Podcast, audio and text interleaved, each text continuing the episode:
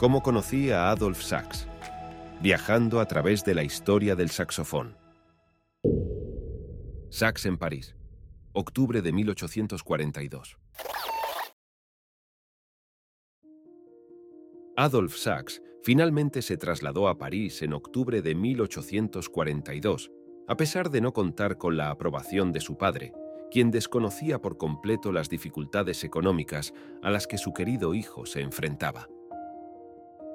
Como muchas de las grandes figuras de nuestra historia, Adolf Sachs tuvo que hacer frente a numerosas adversidades, llegando incluso a pasar hambre. Nuestro protagonista se trasladó a París con tan solo 30 francos en el bolsillo, portando únicamente su propio talento, su valentía y una voluntad inquebrantable. Su gran amigo François-Joseph Fetis solía decirle, Sachs, es usted rico en ideas, pero muy pobre en fondos.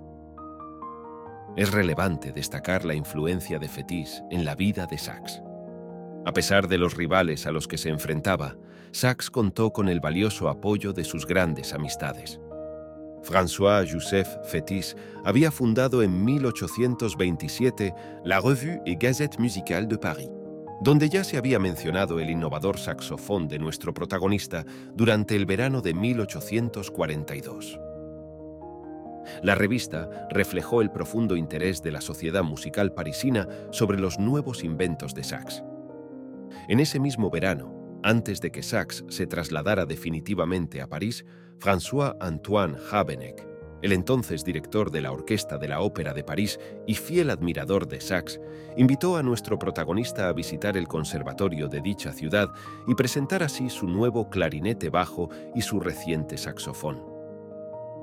Este evento atrajo a distinguidas personalidades de la sociedad y cultura parisina, tales como Daniel François Aubert, que por aquel entonces era el director del Conservatorio de Música de París, además del afamado compositor Jacques Fromental Alevi, que también estuvo presente, así como su gran amigo, el flautista francés Louis Dorus.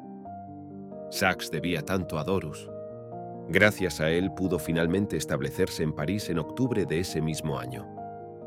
Dorus le ofreció recursos económicos para alquilar un modesto almacén en el número 10 de la rue Saint-Georges de Paris, donde viviría muy humildemente y ejercería con tesón su apasionante trabajo. ¿Cómo conocí a Adolf Sachs? Viajando a través de la historia del saxofón. Un podcast creado por Álvaro Molina.